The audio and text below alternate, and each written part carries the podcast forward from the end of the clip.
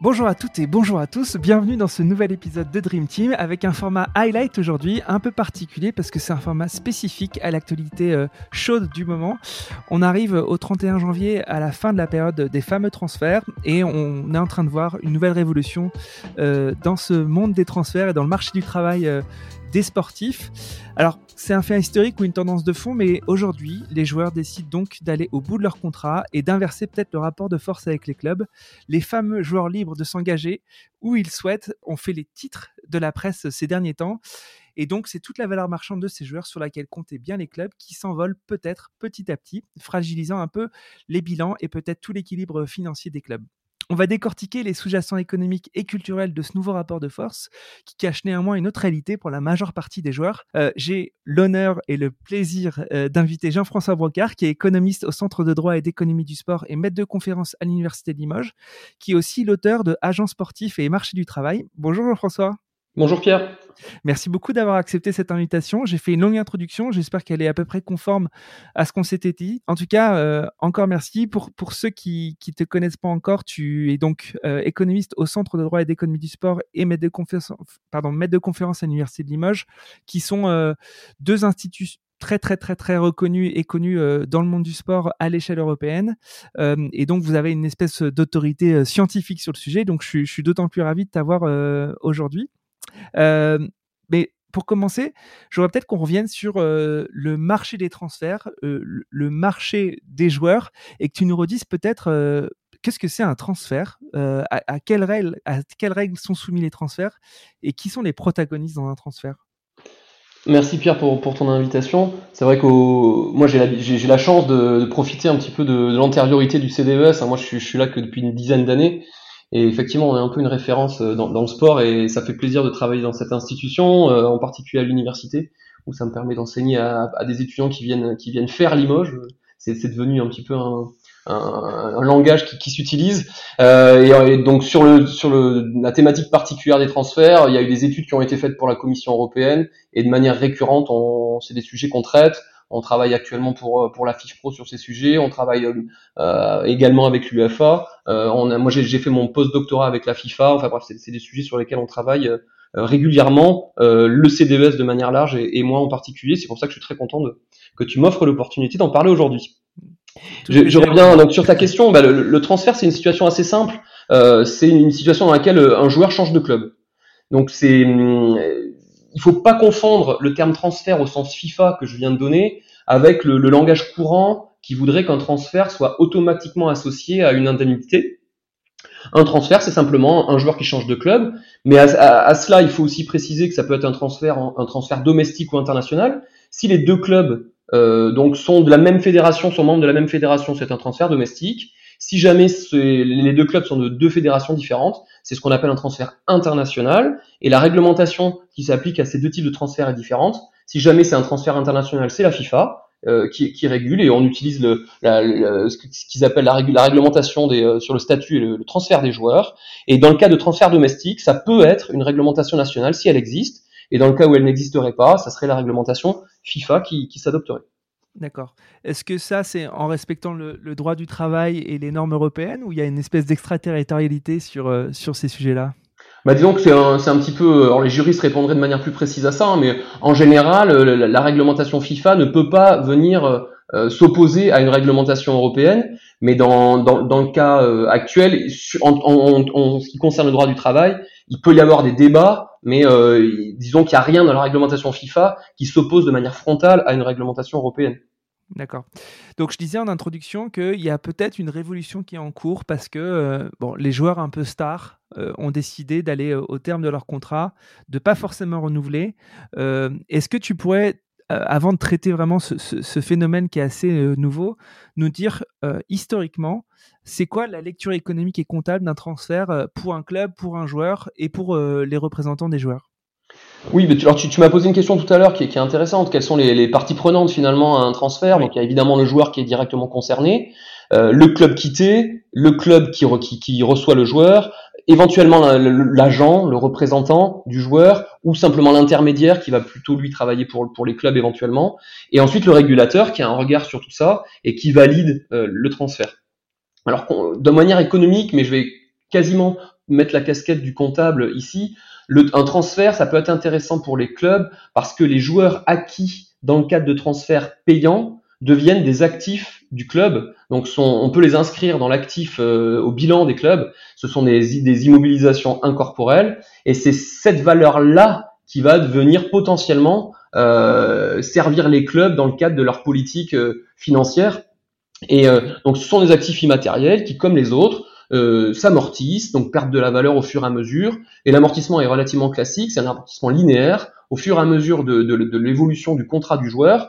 Qui, et donc l'amortissement se finit lorsque le contrat du joueur arrive à son terme, et c'est assez logique puisqu'à ce moment-là, la valeur nette comptable du joueur sera égale à zéro. Donc ça, c'est la, la, la, vision pour les clubs historiquement, enfin dans les dernières années, c'était de lorsque l'on recrute un joueur en payant, le joueur arrive à l'actif.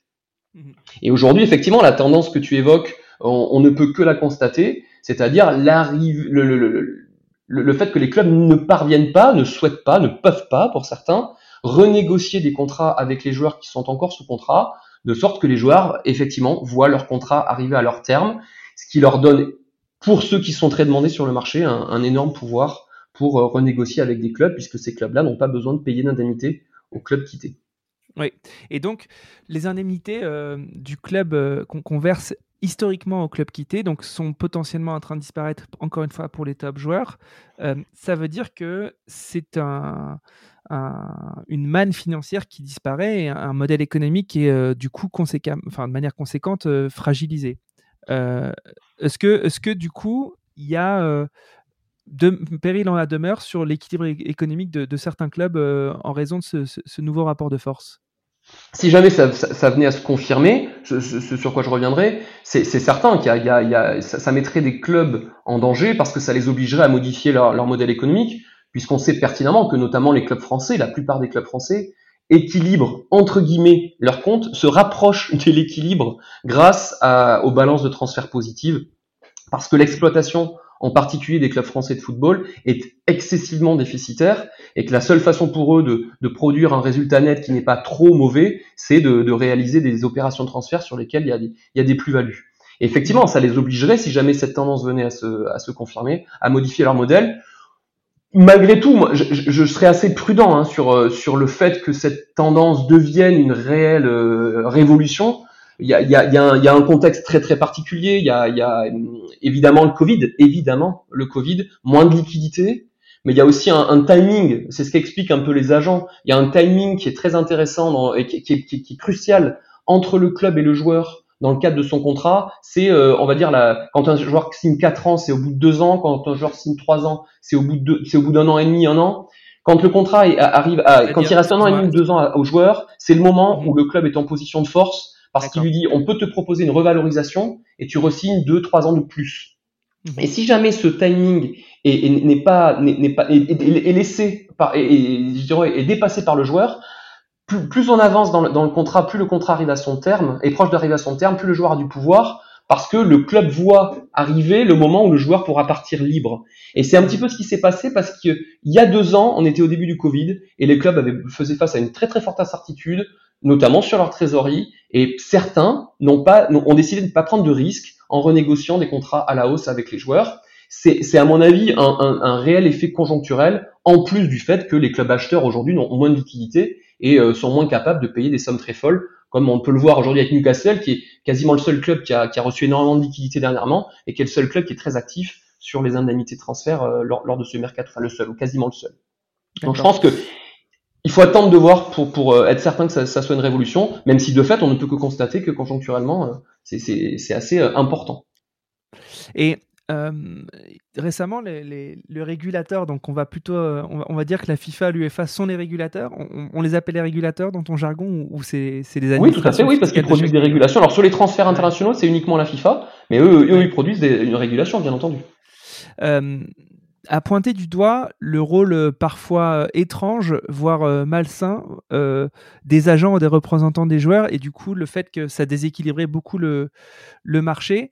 Est-ce que derrière ça, il y a aussi un peu la main des, des, agents ou des représentants qui poussent certains joueurs aller jusqu'au bout, jusqu'au bout du bout de la deadline de leur contrat? Ou est-ce que tu penses que c'est vraiment, encore une fois, conjoncturel et qu'il n'y a pas une stratégie beaucoup plus fomentée du côté des joueurs et des représentants?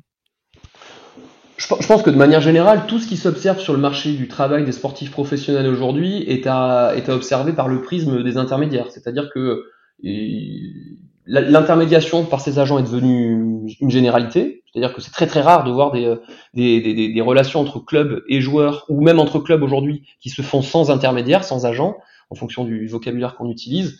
Et donc, effectivement, ils ont toujours un pouvoir pour euh, euh, influencer l'évolution des choses. Là, dans le cadre de, ce dont on discute aujourd'hui, c'est évident que les agents ont plus de une vision plus macro parce qu'ils ils observent le marché de plus haut qu'un joueur individuel qui euh, historiquement et encore aujourd'hui ne, souvent ne prend pas le temps de regarder ce qui se passe sur le marché, ne prend pas le temps de récupérer des infos. C'est pas forcément, c'est ce qu'il délaisse, c'est ce qu'il, c'est ce qu'il, c'est la raison pour laquelle il paye son agent. Donc effectivement, c'est les agents qui proposent à leurs joueurs, qui conseillent à leurs joueurs de prendre le risque d'arriver en fin de contrat parce que hormis quand on est une superstar, c'est quand même un risque d'arriver en fin de mmh. contrat parce que euh, on est en fin de contrat au mois de juin et on se dit parfait, on va pouvoir négocier un contrat euh, à la hausse éventuellement avec une prime à la signature, etc. pour pour l'année suivante. Sauf que euh, une grosse blessure au genou euh, fin juin, mi-juin est, toujours envisageable. Et dans ce cas-là, pour les joueurs qui sont moins demandés sur le marché, c'est peut-être une des grosses difficultés à venir sur le marché du travail. Donc le contrat est quand même protecteur. Donc c'est un risque que les agents conseillent aujourd'hui de prendre à, à, certains joueurs en tout cas, parce qu'ils estiment que le marché est tel qu'ils ont tout intérêt à le faire. Ouais. Et donc là, tu as commencé à parler de, de, l'arbre qui est caché, enfin de, la forêt qui est cachée par certains arbres. Donc j'entends par arbre les, les, les, top joueurs qui sont un peu dans cette situation euh, où ils ont un peu inversé le rapport de force. Euh, est-ce que le phénomène conjoncturel que tu as décrit, à savoir le manque de liquidité des joueurs, a fait aussi qu'il y a de plus en plus de joueurs qui sont au chômage, tout bonnement. Alors, je, t'avoue que j'ai pas regardé les chiffres dernièrement, mais il y, a toujours eu des joueurs au chômage. Par rapport à il y a certaines années, ils sont beaucoup mieux pris en charge, notamment par l'union des clubs, l'union des joueurs, pardon, les syndicats de joueurs qui sont très actifs à ce niveau-là, par la FIFPro, qui, quand on regarde les, rapports de la FIFPro, donc le syndicat international des joueurs, il soulève toujours hein, cette, cette, réalité. Il y a pas mal de joueurs au chômage, il y a pas mal de joueurs qui sont pas payés, il y a des joueurs qui sont payés en dessous des, euh, des, salaires minimaux dans, dans, certains minimum dans certains dans certains pays. Euh, il y a des joueurs qui travaillent dans des conditions difficiles. Donc la réalité euh, des, stars n'est pas celle de, du joueur moyen, en particulier dans le monde, si on sort du Big Five. Est-ce que ça va accélérer le chômage? C'est une, une, très bonne question. Évidemment, mon intuition, ça serait de dire oui mais en même temps, euh, ça dépend des, exigences des joueurs, ça dépend un petit peu si les joueurs sont capables d'aller jouer dans des divisions inférieures. Il y aura de toutes les manières, euh, un, disons, une capacité pour certains joueurs d'aller jouer en D2, d'aller jouer en N1. On sait qu'aujourd'hui, il y a certains joueurs français qui sont payés en N2, donc pourquoi pas hein. et, à ce moment-là, est-ce qu'on s'appelle, est-ce qu'officiellement ils sont au chômage, est-ce qu'ils sont pas au chômage Ça peut dépendre des, des situations particulières. Mais cet effet, euh, je dirais par, par, par, le haut, il aura forcément, il aura forcément euh, une influence sur l'ensemble de la pyramide des joueurs. Mmh si on revient un peu à ces, joueurs superstars, donc, euh, qui ont souvent aussi des agents euh, super puissants, euh, on dit souvent aussi que finalement les superstars et les super agents sont plus forts que les institutions. On en parle souvent au PSG, comme quoi dans les années passées, l'institution n'avait pas été respectée, etc. etc. Est-ce que l'avènement d'agents économiques comme l'Arabie Saoudite pour Newcastle, tu en parlais juste avant, ou le Qatar, fait que il y a un tellement gros, il y a un tel volume de liquidité potentielle sur le marché que euh, il y a un peu la, volonté d'aller signer vers ce type de club et donc d'aller jusqu'au bout de ces contrats pour avoir peut-être la chance d'aller vers ce type de club. Est-ce que c'est des logiques qui te semblent opérantes? Ah, Disons que les agents sportifs sont censés représenter les intérêts euh, de leurs clients. Alors il y a, y, a, y a, eu un débat pendant de longues années. Euh, est-ce que ce sont, leurs clients sont les joueurs ou les clubs? Parce qu'ils sont essentiellement payés par les clubs, alors qu'ils sont censés représenter les joueurs, et ça, ce qui peut nécessairement poser des questions de conflit d'intérêts. La réglementation, en particulier en France, a autorisé aujourd'hui à à ce que les clubs payent au nom de, du joueur. Donc ce débat n'existe plus. Mais normalement, les agents sont censés représenter les intérêts du joueur. Donc pour représenter les intérêts du joueur, on peut discuter du projet sportif, on peut discuter de, de, de, de la, conseil de carrière, mais ce qui est quand même essentiel pour le joueur, c'est son salaire. Et si on est économiste, c'est la somme des salaires qu'il va toucher ou des revenus qu'il va toucher tout au long de sa carrière. Euh, et c'est le, le, le, rôle normalement de l'agent sportif. Mais évidemment, euh, le fait que le, le, salaire du joueur soit corrélé à la commission du, du, de l'agent, puisque l'agent va toucher une commission sur le salaire et éventuellement une commission sur l'indemnité transfert, fait que l'agent tout à fait a tout à fait intérêt à ce que le salaire soit le plus important possible, à ce que l'indemnité transfert soit la plus importante possible concernant le, joueur qu'il représente. Et donc, ben, en ce moment, il est évident que je pense que Newcastle, quand, euh, quand ils ont acheté le club, ils ont dû avoir, euh, enfin le, directeur sportif, il a dû avoir 70 euh, coups de fil dans les 15 minutes suivantes des 75 plus gros agents, sachant que les directeurs sportifs qui sont nommés aujourd'hui dans les clubs sont jamais des personnes qui débarquent et qui ont toujours du réseau et que s'ils en ont pas, c'est souvent euh, situation d'échec pour le club. Donc les réseaux existent, les réseaux sont, euh, sont entretenus au quotidien par, euh, par les relations interpersonnelles entre ces acteurs. Donc les agents sont toujours en première ligne pour négocier des, des, des, des, contrats pour les joueurs, mais les managers sportifs, les directeurs sportifs sont aussi acteurs de historiquement de la bulle, aujourd'hui de ces stratégies-là.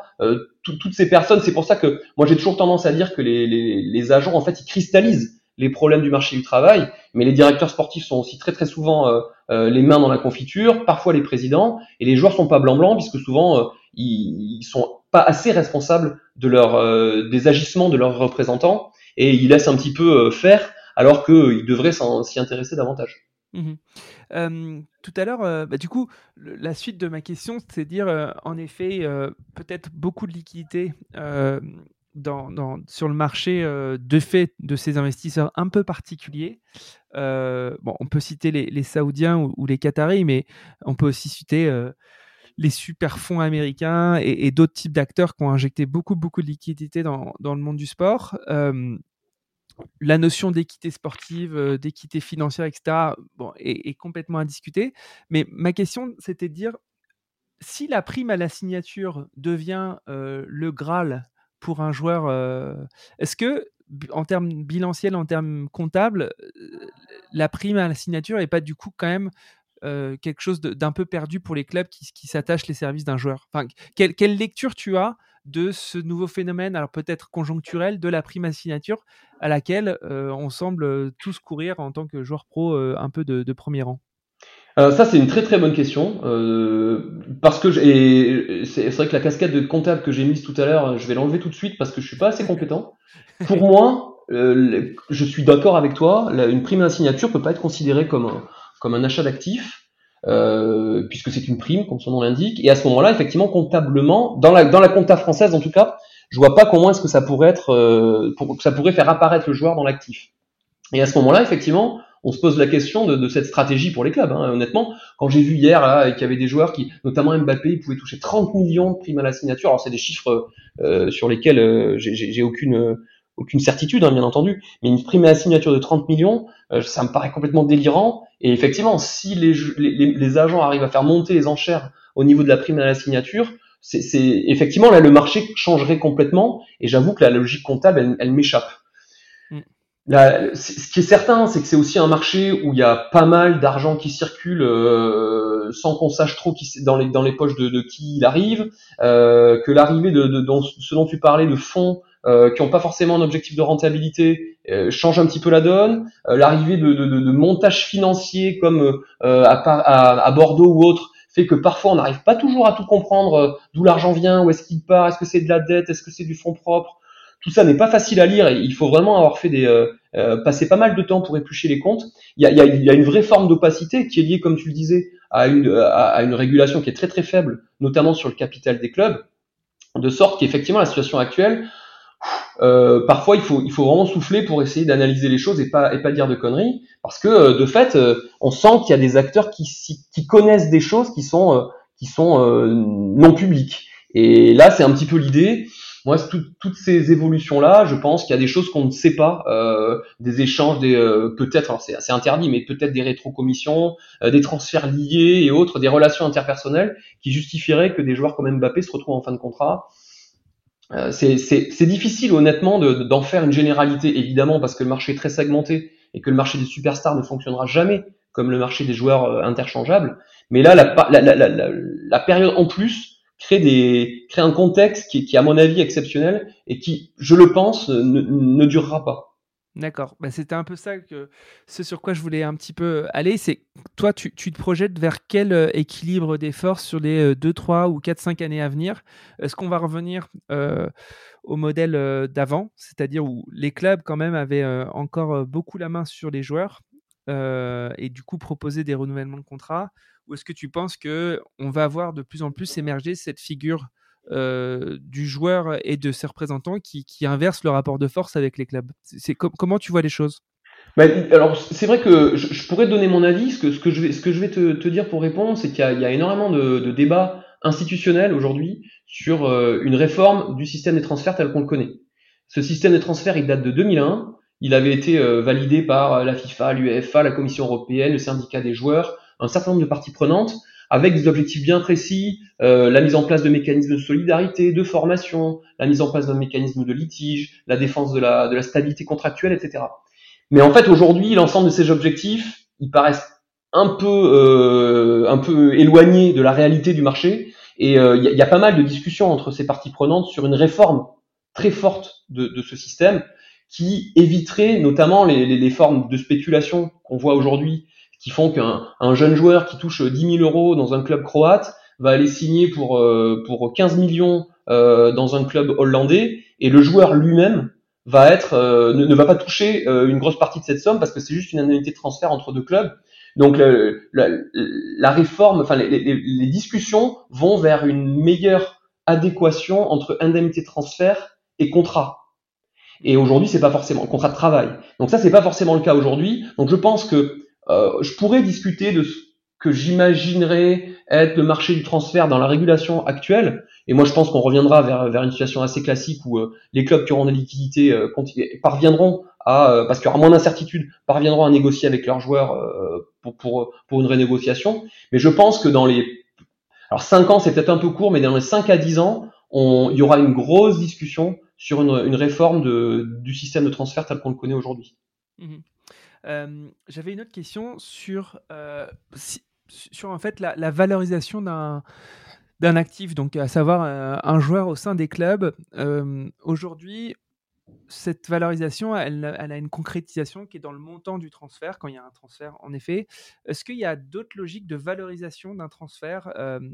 On a vu que, notamment Messi, on lui a finalement euh, on a émis, enfin je ne sais pas si on a émis des, tokens rien que pour son transfert. En tout cas, on l'a aussi payé en crypto-monnaie. On, l'a payé euh, sur la prime à la signature euh, aussi, je crois, ou en tout cas en salaire, bah, en, en, euros sonnant et trébuchant. Est-ce que tu vois apparaître des nouvelles modalités de valorisation de l'actif joueur et pour, pour rémunérer du coup ces, ces transferts?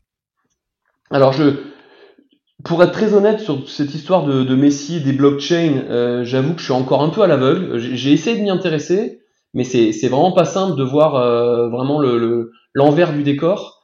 Pour moi, ça revient pas à, mieux valoriser le joueur, ça revient à trouver des solutions alternatives pour le payer et euh, lui promettre euh, des, des, des, des, formes de rémunération qui sont liées à de la, à de la spéculation, ce que, ce mmh. que Messi a accepté, mais je pense pas que ça pourra se généraliser demain parce qu'on quand on voit la volatilité des cours de toutes ces, euh, de toutes ces, euh, ces monnaies euh, liées à la blockchain, je ne conseillerais pas à un joueur moyen d'accepter ce genre de, de, rémunération. Pour Messi, c'est un peu du bonus, donc lui, il peut se permettre de le faire. Pour d'autres joueurs, j'y crois pas trop.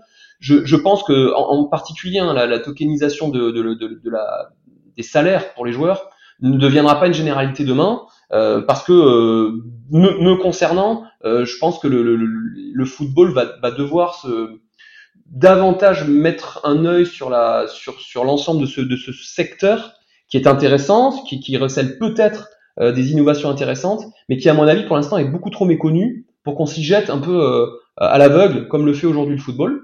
Mmh. Et c'est le cas à mon avis du PSG. Hein. Ce qui est différent pour la tokenisation des, des supports, enfin des, des supporters, de, de, la relation avec les supporters, où là on est davantage sur euh, de la de l'activation de de, de, de fans et là j'ai un petit peu moins de crainte mais sur euh, la tokenisation du capital, la tokenisation euh, de la, de, de, des paiements des salaires, là je suis un petit peu plus à l'aveugle et honnêtement je pense que on manque, un peu tout le monde manque de, pas tout le monde en tout cas, moi mais beaucoup de gens auxquels, auxquels j'en parle manquent de, de vision et euh, se rendent pas forcément compte des tenants et des aboutissants qui sont derrière. Et donc pour revenir à ta question sur la, la, la valorisation, je pense pas hein, qu'en paiement, encore une fois, mais peut-être que je me trompe. Les comptables vont peut-être euh, se dire en écoutant ton podcast que je me trompe, mais là, en, paiement, en payant une prime à la signature, pour moi, il n'y a pas de valorisation. Et en, en, trouvant une modalité alternative de rémunération du joueur avec la tokenisation, je pense pas non plus que ça soit permettre de valoriser euh, le, joueur à l'actif. Mais je me trompe peut-être. Et euh, c'est, à mon avis, c'est tout nouveau. Est-ce que les tokens apparaissent à l'actif? C'était c'est une très très bonne question, Pierre. Écoute, je ne sais pas non plus, mais euh, j'avais en fait euh, une idée derrière la tête. Euh, évidemment, je pensais, je pensais à la crypto, mais à l'issue des, gros transferts, on l'a vu après l'arrivée de, Ronaldo à Manchester ou de Messi au PSG, il y a eu tout un tas d'études sur la croissance de, de vente de maillots, sur la croissance des ventes sur les sites e-commerce des clubs. En fait, tous les revenus, on va dire secondaires, qui sont en fait complètement corrélés au recrutement euh, de tel ou tel joueur. Est-ce que dans les, euh, dans les deals que peuvent fomenter, euh, enfin fomenter, que dans les deals que peuvent structurer les clubs, les agents et les joueurs, est-ce qu'il y a un peu un incentive du joueur par rapport à la performance commerciale au global des clubs? Est-ce que, est-ce que tu vois ça arriver Un peu comme une rémunération variable par rapport au surplus de, de, de, fame que, que, tel joueur apporte au club? Alors, juste pour donner un exemple, il me semble que Sorar, par exemple, euh, permet à, des clubs de se rémunérer, mais pour l'instant, les joueurs sont pas concernés. Donc c'est euh, alors je prends uniquement l'exemple de Sorar et je pense pas dire de bêtises parce que j'en ai discuté avec un club il y a pas longtemps. Euh, et, ce qui est étonnant parce que historiquement les, les, les cartes Panini euh, étaient une façon pour le syndicat des joueurs de se, de se financer. Et il me semble que dans, dans, dans, la révolution actuelle, le Sorar travaille davantage avec les ligues et les clubs qu'avec les joueurs. Tout à fait. Bah, en fait, euh, ça, c'est une évolution qui est, qui est, peut-être, euh, alors j'ai pas inquiétant, mais c'est étonnant que les syndicats de joueurs aient laissé passer ça. Et peut-être qu'ils ont été dépassés. Alors, ils ont sans doute été dépassés. Après, historiquement, euh, les contrats de joueurs, tu achètes le droit de jouer commercialement de l'image du joueur sur tous les périmètres qui concernent le périmètre sportif. Donc en fait, Sorar, tu utilises la carte du joueur, mais pour jouer au jeu et dans, dans un environnement sportif. En fait, c'est un jeu de fantasy game. Par contre, aux US, mais c'est aussi une structuration qui est un peu différente entre l'Europe et les États-Unis, et tu, sais ça mieux que moi, mais les revenus de la NBA sont redistribués selon un, accord cadre avec le syndicat des joueurs. Et donc, je ne sais pas comment ça se passe chez le concurrent de Soar, qui n'est pas vraiment un concurrent, qui s'appelle Daper Labs, mais qui a du coup aussi euh, créé des NFT sur les highlights des joueurs de NBA. Et il y a forcément une, une redistribution entre la NBA, je pense, et euh, la le syndicat des joueurs. Donc en effet, les joueurs sont beaucoup plus, euh, euh, comment dire, ils vont en plus capter la valeur que ne le font actuellement les, joueurs en Europe sur le football et le modèle soir. Je dis peut-être des bêtises. Non, non, non, mais tu as, tu, tu, as, je pense que tu as raison. très clairement, dans les ligues nord-américaines, les joueurs sont très directement intéressés aux, revenus de la ligue puisque par, par, par une, un calcul assez simple, ils touchent X% des revenus de la ligue en termes de masse salariale globale dans la ligue. Et ensuite, quand on divise par le nombre d'équipes, euh, on voit la, masse salariale que peut leur distribuer leur équipe. Donc effectivement, ils ont tout, tout intérêt à ce que ça soit le cas. En France, indirectement, avec les, les, les, montants qui sont euh, centralisés par la ligue, on, on, voit qu'il y, y, a pas mal de reversements au club. Hein. Donc indirectement, les joueurs sont aussi incités à, à, participer à, à l'augmentation des, des, revenus de la ligue. Mais on a plus l'habitude que les joueurs euh, s'intéressent à leur augmentation de revenus personnels parce qu'elle est parfois euh, décorrélée de, en tout cas de manière euh, en, grande majorité des revenus de la ligue. Ensuite, ça, ça arrive hein, effectivement que les joueurs arrivent à négocier des bonus liés à des performances individuelles, y a des performances sportives de leur club. Est-ce qu'il y a, est-ce qu'il y a des joueurs qui négocient des, des, des bonus liés aux performances économiques de leur club et en particulier par exemple au nombre de maillots? Euh, je, ça, ça, doit exister. Euh, J'avoue que j'en ai, pas la connaissance, mais ça doit exister. C'est quand même assez dangereux. Hein. Faut pas, faut, faut pas se leurrer. Les clubs gagnent pas autant qu'on l'imaginerait sur les mmh. ventes euh, et sur le merchandising, mais ils gagnent un petit peu. Euh, la, la, difficulté pour les clubs, c'est qu'il faut quand même arriver à trouver des revenus. Donc, si euh, à chaque fois qu'il y a un revenu, il faut, en, faut en reverser aux joueurs, aux, euh, aux partenaires, aux, aux, fabricants, distributeurs, etc il, faut quand même que les joueurs, que les clubs arrivent à, générer des revenus qui vont être euh, des vrais cash flow, quoi, parce que sinon, mmh. les, si, si les, les, clubs se, se, se, coupent les ailes, ça va être difficile pour eux d'augmenter leurs revenus, de faire face à toutes leurs charges. Oui, bien sûr. Non, en fait, mon, mon idée derrière, c'est que certains joueurs vont être de plus en plus capables, euh, avec tout un tas de, de, de data, de prouver qu'ils euh, vont euh, favoriser, augmenter le PNL euh, des joueurs par plein de revenus secondaires euh, et qui pourraient du coup valoriser cette capacité. Euh, et en fait, je fais écho aussi à ce qui s'est passé avec le transfert, enfin la reconduction de contrat de De, de Bruyne euh, oui, avec Manchester City, euh, qui a du coup factualisé son apport aux sportifs pour, l'asseoir, pour asseoir son apport sportif sur euh, une, une, une, revalorisation de son contrat. Est-ce que ça aussi, c'est des trucs que tu vois se développer euh, beaucoup C'est juste que Kevin De Bruyne euh, est un intellectuel et un, data analyst hors pair et, qu'il a su valoriser les choses comme ça? Non, je pense qu'il y, a un peu des deux. Effectivement, ce qu'il a fait est assez exceptionnel. Ça, revient à se poser la question qui est très, euh, pour le moment, pour le coup, euh, lié à la théorie économique. Est-ce qu'un joueur, quel est, la, quel est le plafond de rémunération qu'un club peut payer un joueur? Et a priori, on a envie de se dire euh, sa productivité, si on répond de manière très basique en, en, licence d'économie. Et, et, et, si c'est le cas, il faut, il, faut que le, il faut que le club et le joueur arrivent à mesurer cette productivité, c'est-à-dire combien d'argent fait gagner le joueur quand il joue une minute de plus, un an de plus, etc. Et c'est ce qu'a essayé de faire De Bruyne avec le, ses, ses, performances sportives, économiques, etc. Et il a, il a fait utiliser à des, à des data scientists ben, l'ensemble des datas qui existent aujourd'hui. Et c'est vrai que c'était pas du tout possible il y a 10 ou 15 ans. Aujourd'hui, on a des datas sur beaucoup de choses qui sont disponibles. Et donc, il a travaillé avec son père qui est un avocat et qui jouait le rôle d'agent et avec un certain nombre de data scientists en, consultant qui sont arrivés avec des, avec des résultats sonnants et trébuchants pour négocier auprès de Manchester City. Et c'est difficile de revenir auprès de, enfin, de, de, de négocier autour de, euh, de chiffres, de résultats scientifiques. C'est la différence avec un agent qui vient dire je connais tel joueur qui est payé tant dans tel club, etc. Là, je mesure ma productivité à Manchester City. Est-ce que vous êtes capable de m'offrir ce salaire-là qui correspond à ma productivité, qui correspondra à ma productivité demain, dans deux ans, dans trois ans? J'imagine qu'ils ont fait des calculs euh, assez savants, assez robustes en l'occurrence. Et, Manchester City peut-être s'est retrouvé dos au mur en disant bah, là cette méthodologie on a du mal à la contrer parce qu'on a envie, envie qu'il reste ce joueur. Ça c'est parfait, mais ça reste encore aujourd'hui un, un micro exemple parce ouais. que la plupart du temps, les agents ne se sont pas encore saisis de ce genre de, de sujet-là, euh, mais ça pourra peut-être se généraliser demain. C'est relativement souhaitable. Hein. Ça éviterait en tout cas des formes de spéculation et, et des, des, rémunérations et des indemnités de transfert qui, qui sortiraient de toute logique euh, économique, ouais. mathématique.